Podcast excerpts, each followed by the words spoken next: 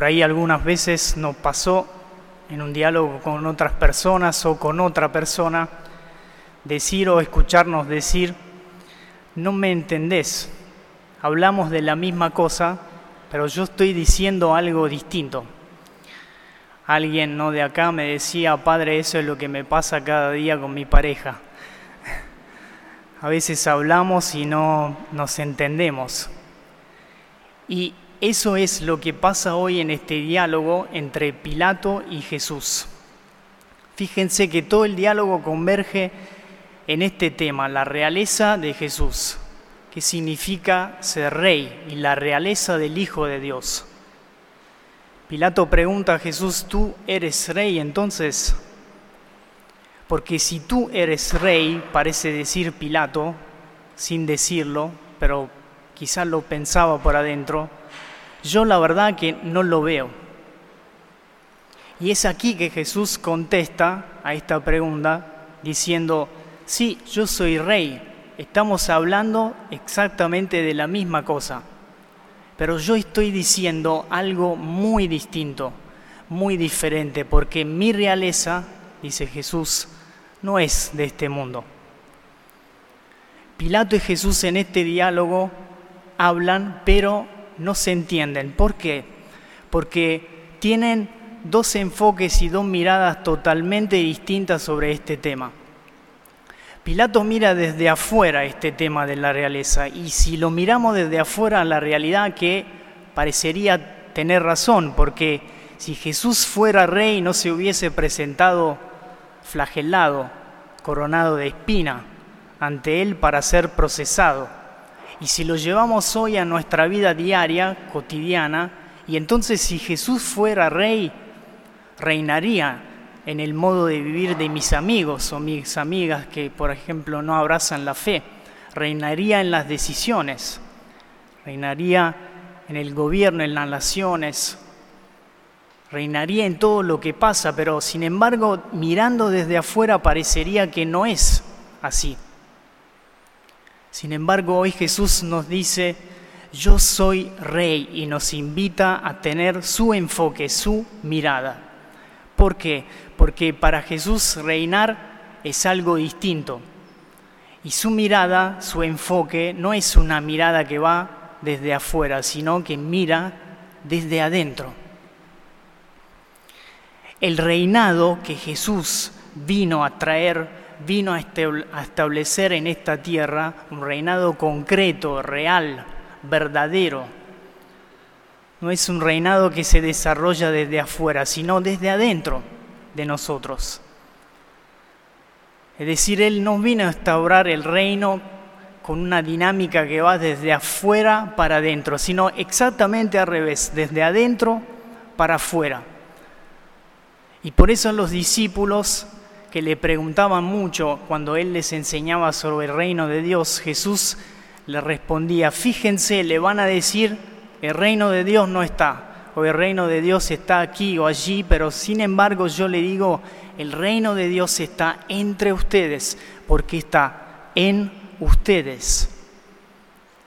En esta fiesta de Cristo Rey, hoy Jesús nos invita a tener ese enfoque, a tener esa mirada para adentro. Y entonces la pregunta de esta fiesta no es tanto si Jesús reina en el gobierno, en la ciudad, en las decisiones políticas, en la universidad donde estudio, en la vida de mis amigos, no es tanto si Jesús reina afuera, porque Él no quiere instaurar el reino desde afuera para adentro, sino al revés, acordémonos. La pregunta es hoy si Jesús reina en este universo y en este mundo que soy yo.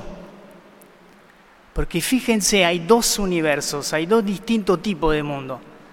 El macrocosmo es el mundo que nos rodea, la creación con las cosas que vemos, pero también el mundo de la sociedad, gobernado por leyes, principios políticos. Y hay otro mundo que es un mundo interior, espiritual, invisible, pero sin embargo real, hay un mundo interior y hay un mundo que soy yo, en el cual Jesús hoy nos invita a fijar nuestra mirada para preguntarnos, ¿quién es el rey en este mundo? En tu mundo interior, en tu ciudad, ¿quién es el rey? ¿Quién gobierna este mundo? Muchas veces escuchamos decir esta frase, muerto un rey, se hace otro. Y es una frase que escuchamos y que es concreta a lo largo de la historia, en la cual se sucedieron reyes, poderes políticos, etcétera, etcétera, etcétera. Pero creo que esta frase hoy nos puede ayudar y tiene una profundidad espiritual porque esta frase es también una ley de nuestro corazón y de nuestra vida espiritual. Es decir, tu corazón, tu vida reclama un rey reclama algo, un principio, un fundamento desde el cual vos puedas vivir y para el cual vos puedas vivir. Y quizá te pasó a lo largo de la historia que cambió ese fundamento y ese principio.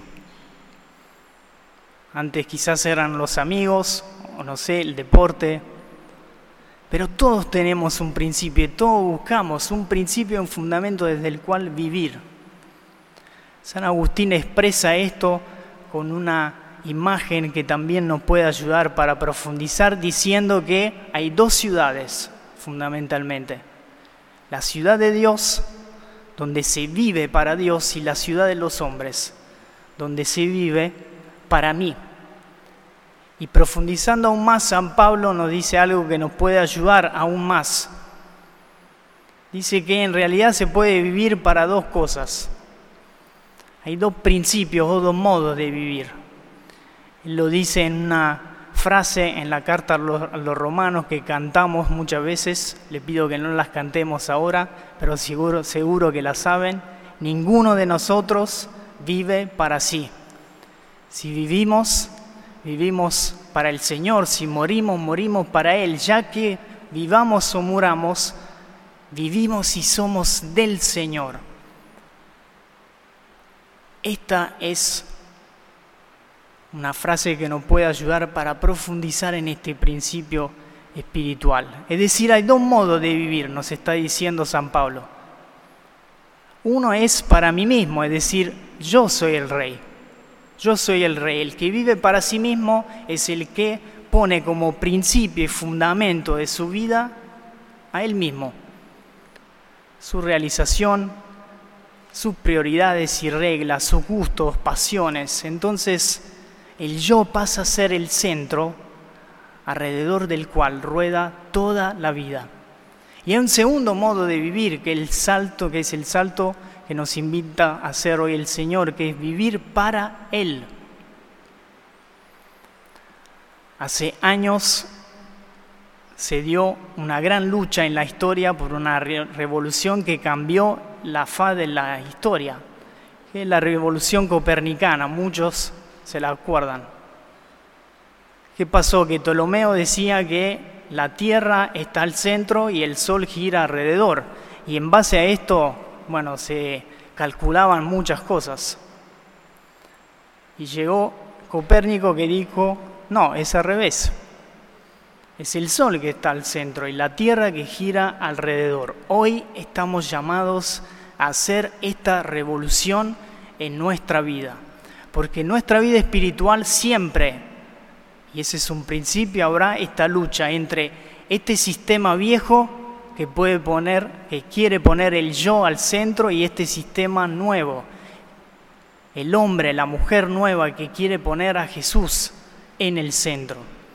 Hoy Jesús nos invita a hacer esta revolución copernicana en la vida, hacer que el sol, que es Cristo Rey, sea el centro alrededor del cual gire toda tu vida, tus deseos, tus anhelos, el trabajo, el estudio, la familia, los amigos, las relaciones, todo cuando gira alrededor de este sol es iluminado por este sol.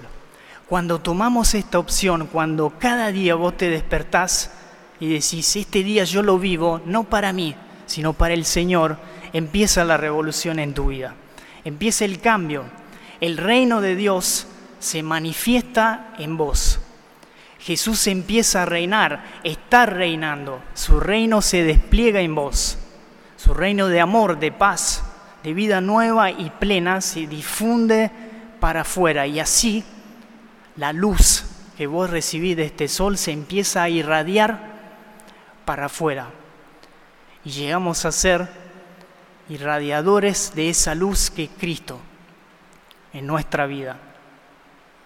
Hoy Jesús nos invita a decir, no, no, no soy yo el rey, tú eres, tú eres Señor el rey.